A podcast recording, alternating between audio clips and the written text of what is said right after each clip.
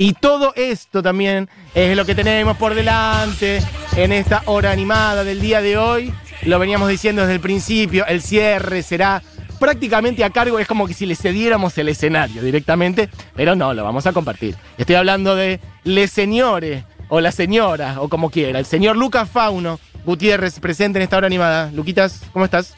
Me asusta. ¿Cómo estás, queride? Bien, ¿vos? Bien, acá, eh, timoneando con vos, obviamente, la hora mariconada. Me parece muy bien. Este, mm, ¿Qué onda tu día? Porque sé que estabas metido en un taller, saliste, entraste acá, ¿cómo estás? Bueno, demandadísima. Acá hay una cuestión, che, eh, me emocioné mucho, estuve escuchando los, los motivos de orgullo de los oyentes y la verdad que quizás lagrimé un poco ah. con algunos. No, la verdad que sí, ¿eh? Y apenas he leído algunos de todos los mensajes que han llegado, pero sí, son muy hermosas las datas que tira la gente. Es una belleza y para mí, yo sabes qué, lo que quiero aportar, si es que estoy así a mil en estos días, también es porque eh, cuando vienen los orgullos, dentro, al primero de diciembre viene el día eh, de la respuesta al VIH y demás, de repente muchos espacios, muchos medios, muchas gestiones se acuerdan de nuestra existencia. Bueno, mi orgullo es ser parte de esta radio, Futurock, también de Agencia Presente, que es donde laburo y, activo, que son espacios donde diagonalmente, donde estamos toda, todo el año, toda la agenda, no somos un activismo o un periodismo de efeméride. Entonces, me parece muy al lugar contar esto, ¿no? Digo, la hora, yo, yo hago el chiste de la hora mariconada y demás, pero quienes escuchamos la hora eh, todo el tiempo hay voces, disidencias, llevando nueva música y más nuestra historia, como lleva Barbie Recanati, de dónde venimos y lo que vamos construyendo. Entonces, me parece que orgullo también es esto, ¿no? Eh, hacer de todo el año un espacio puto, torta, traba, VIH positivo, raro, inetiquetable y más. Bueno, hermoso, gracias Faunis. Sabes que, mm, que, nada, que me encanta lo que decís, así que bueno, gracias. Lo hemos hablado fuera del micrófono, pero lo hablamos acá también. Este, bueno, sí, tal cual. Eh, mm, la idea de este programa y esta radio en general es todo el año estar abriendo todas esas puertas y espacios y, y habitar con todas las con todas las identidades. Así que, bueno, en eso estamos. Y en el día de hoy en particular, es verdad que igual hay días que está bueno. mm, Bueno, Para mí estos días son días, para- le digo, días yegua de Troya. Son días troyanes. bien. O sea, porque es meterse, ponele, la semana que viene tengo, me vienen a entrevistar del gran diario argentino. Mira vos. O sea, ya, ya el mantra cuál es, no leeremos los comentarios. Eh, Claro. Claro. Pero es como decir, bueno, ok, yo ahora lo hago. Ahora espero que vos, cuando yo necesite hablar de la ley Sí. VIH, también estés. Me des lugar.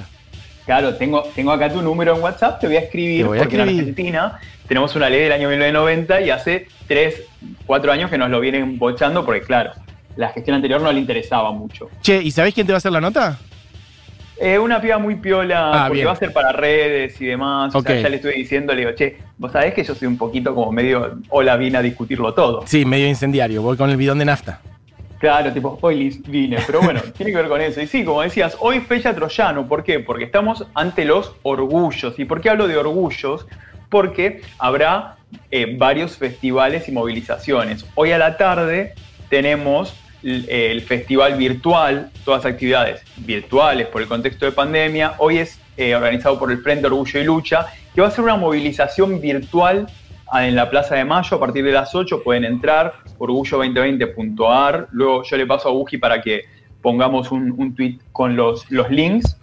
Eh, y va a estar muy interesante hoy también porque va a haber mucho, mucha música para descubrir quizás. Alguna la traeremos hoy, pero obviamente va a estar amiguísima de la casa la Dani Umpi, Bien, las Sudormaricas. bien.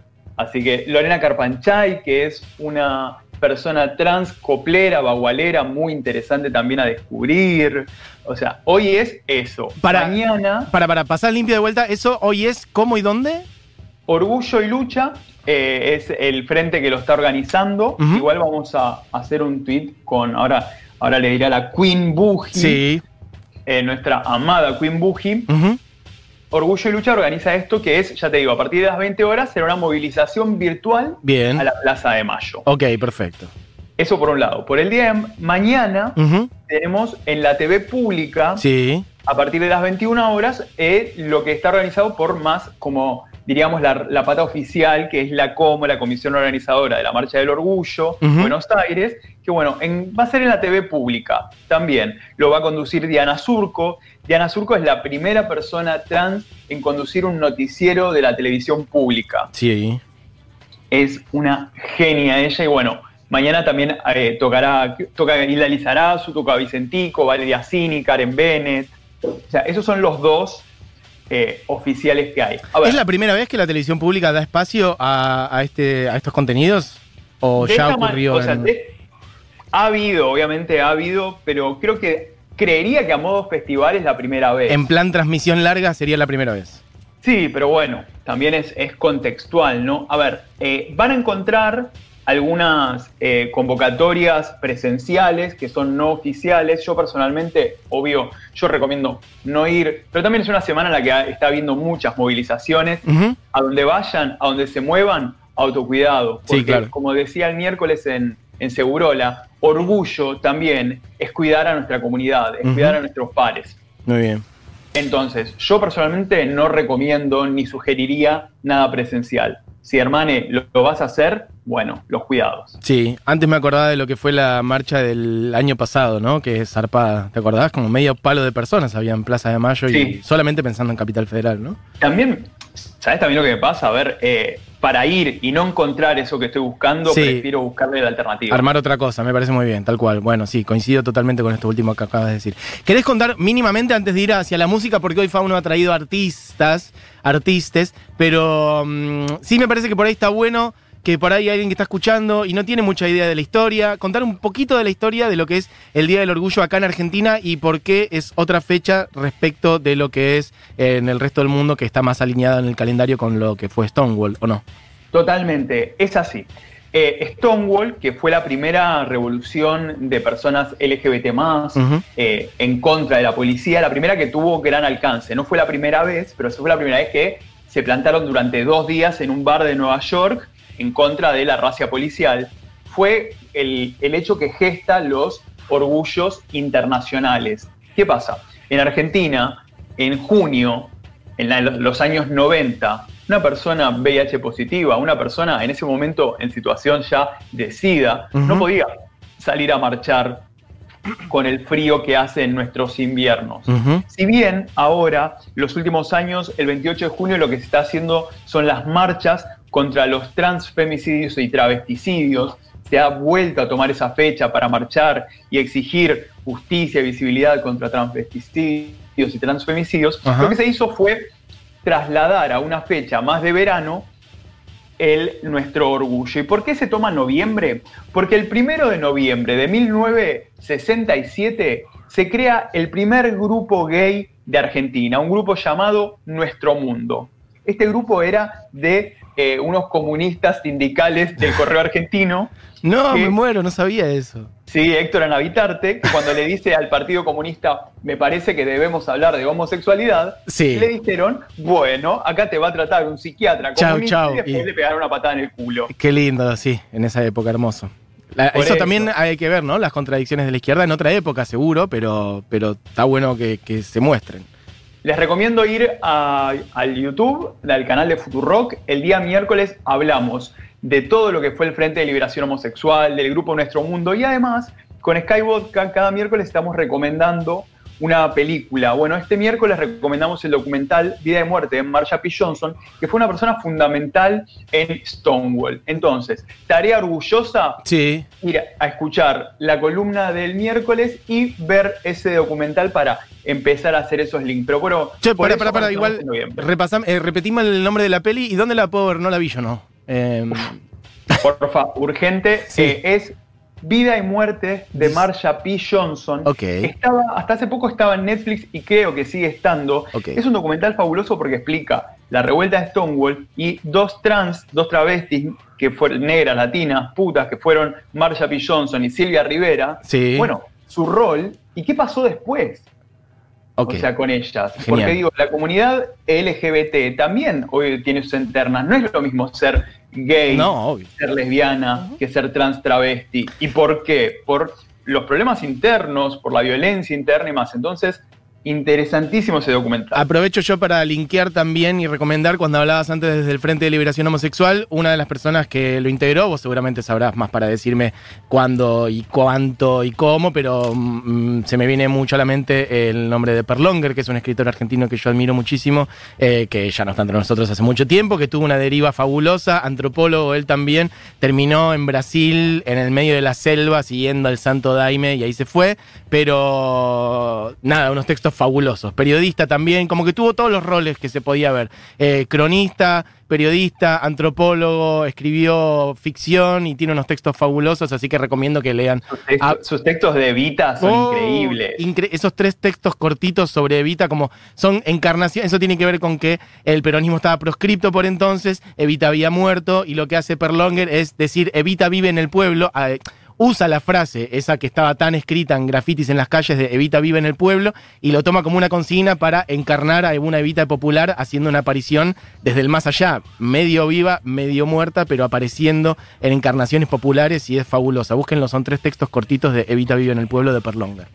Qué hermoso, por eso, sí, totalmente. Así que, pero bueno, eh, la resistencia sigue vivo. Y si hay algo interesante es traer músicas Sí. Que, músicas queer, músicas LGBT que suenen aquí. Y por eso vamos a compartir a dos. Prometo antes de fin de año hacer otra visita a la obra. Sí. Y, seguir trayendo siempre, siempre este tipo de sonidos. y vamos a arrancar con Paz Cumelén Berti. Paz, Cumelén, es, bueno, es una persona no binaria, hace una música urbana y electrónica. Le pedí, che, Paz, porque además alta micha, ¿Cómo, definirías? Y lo que me dice ella es definir siempre es un desafío, pero me cuenta que escribe las letras sobre ritmos que le hacen sentir y mover el cuerpo, sonoridades diversas y todo esto lo lleva al escenario. Si querés, vamos a escuchar un poco de Emergente, uno de los primeros temas de Paz Cumelén. A ver. Yo soy la serpiente guerrera de nuestra tierra. Yo soy la serpiente guerrera de nuestra tierra. Yo soy la serpiente guerrera. Esta creo que es El Santa. La segunda Ahí está Diego. Hola Diego. Acomodando. Ahí estamos. Perfecto.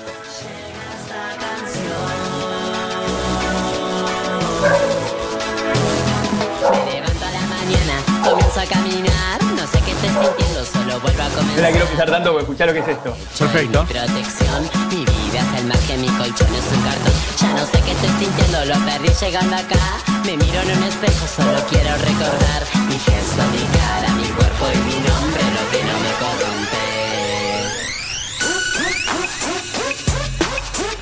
¿De dónde es? ¿Paz Cumelén? Paz Cumelén, que más conocida, es Cumelén Berti, conocida como Paz. Eh, recién nombraban, que es verdad, a Lineker y artistas brasileres. Y lo interesante es cómo en la música de paz, si escuchamos, lo que se atraviesa es también la protesta, se atraviesan las realidades de las disidencias, de las periferias. Su segunda canción se llama El Santa, que, ahora vamos a entrar, que es el primer corte de lo que pretende ahora, me contaba, lanzar en diciembre. Y Santa es como se llama el barrio donde nació, donde vive su familia en Patagonia. Eso iba a decir, de la Patagonia, porque algo había, nada, había hablado con, con ella eh, con Cumeleni me había contado que era de Patagonia, así que sí. Lo que no sé de dónde, de qué, de qué provincia en particular, eso lo tengo perdido, pero bueno. Imagínate que lo que cuenta en esta canción es cómo fue su experiencia como disidencia en un barrio periférico sudamericano. Y también me parece muy importante esto, ¿no? De, cuando cantamos en nuestro idioma, también poder entender eh, la denuncia más allá de los ritmos, porque lo escuchamos recién emergente, ¿eh? es para moverla toda, es para bailarse todo, pero ahí hay una denuncia. Y en el Santa ya algo más trapero, me cuenta que Paz me cuenta de sus influencias, obviamente son MIA, eh, Arca, Carol Conca, o sea, viene por ese lado y se ve y, y cómo nuestra amiga Paz lo vuelve propio Así que vamos a hacer sonar un poquito de El Santa. A ver. El Santa me trajo y fuerzas de continuar. Junté todas sus energías y me la llevo a viajar. Salimos con la cerveza ocupando la vereda. Viene de nuestra cultura, respeta la diferencia. Y aquí te traigo esta, escrita por mano obrera. Superando los problemas como cruzo las fronteras. Yo soy la serpiente guerrera de nuestra tierra. Yo soy la serpiente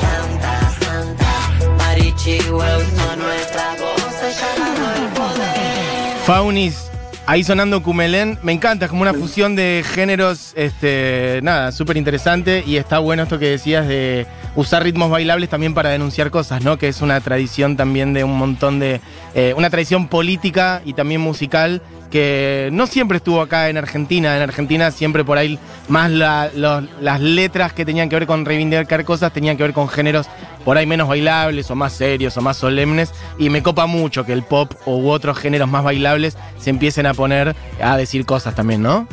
Total. Eh, vamos a seguir con otra gran artista que es Ayelen Becker. Bien. que Es una cantante trans de cumbia santafesina. Buena. Eh, cuando le pregunté lo que ella me contaba es que busca en sus letras un sentimiento trans, una furia travesti. Y le pregunté, de hecho, eh, en una nota de Agencia Presentes, se cuenta cómo Susy Shock la presenta en un recital como la Gilda de las trabas. Y, y lo que nos dice Ayelen es, yo me apropio de la palabra traba, eso que es un insulto, lo convierto en mi identidad.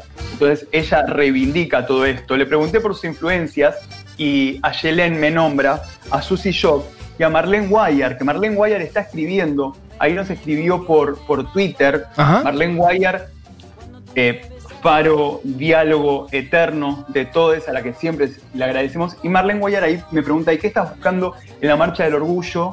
Y si- acá en diálogo con, con la enorme Marlene, encontrarnos. Yo siempre pienso en la marcha como, como el encuentro, ¿no? Entonces, por eso está bueno pensar las mil maneras de continuar eso, tanto hoy, mañana y todo el año, eh, con todo lo que suceda, pero personalmente yo lo que busco en la Marcha del Orgullo es encontrarnos y música como la de Ayelen Becker también creo que nos encuentra, que ella en sus influencias me haya nombrado a, a personas tan fundamentales como si yo, como Marlene, me parece increíble. Y lo primero que vamos a escuchar de, de la belleza, Ayelen Becker además, si la ven, yo cuando la vi la primera vez, para mí es una mezcla de, obviamente, de Gilda, como decía la Susi, pero también con Jemmy de Holograms. Bien. Ya O está sea- sonando, Ayelen, no sé si estás escuchando, pero creo que es efectivamente la primera que estabas diciendo. Digo porque además no vamos a Veneno. quedar sin tiempo, pero esto que está sonando es veneno, escuchemos un poquito. Justo agarramos una parte instrumental, pero venía sonando. A ver. Es un cover del grupo Cali que ella lo toma y lo vuelve, como dice ella, traba, con esa furia travesti. Vamos, ahí está. lento y hasta pierdo los sentidos y no siento los latidos de mi corazón. Oh.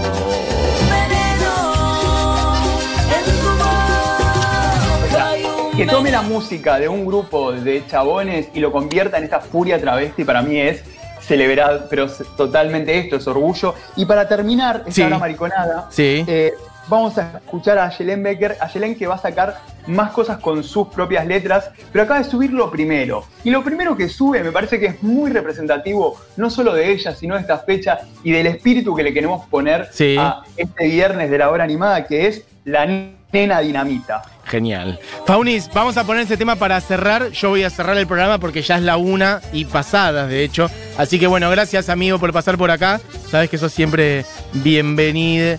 Y bueno, gracias por traer todas estas datas en este día tan especial. Por favor, gracias y abrazo gigante a todos.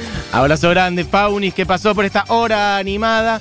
Amigues, eh, cerramos porque es eh, ya la una, programón de viernes de la hora animada y vamos a cerrar con el tema que trajo Fauno. Gracias por los montones de mensajes que han mandado y vamos a cerrar con Ayelen Becker, la canción que trajo Fauno, la nena dinamita. Cerrando con un buen cumbión. Amigues, orgullo, orgullo, orgullo. Nos reencontramos este lunes. Que tengan un gran fin de semana. Beso grande.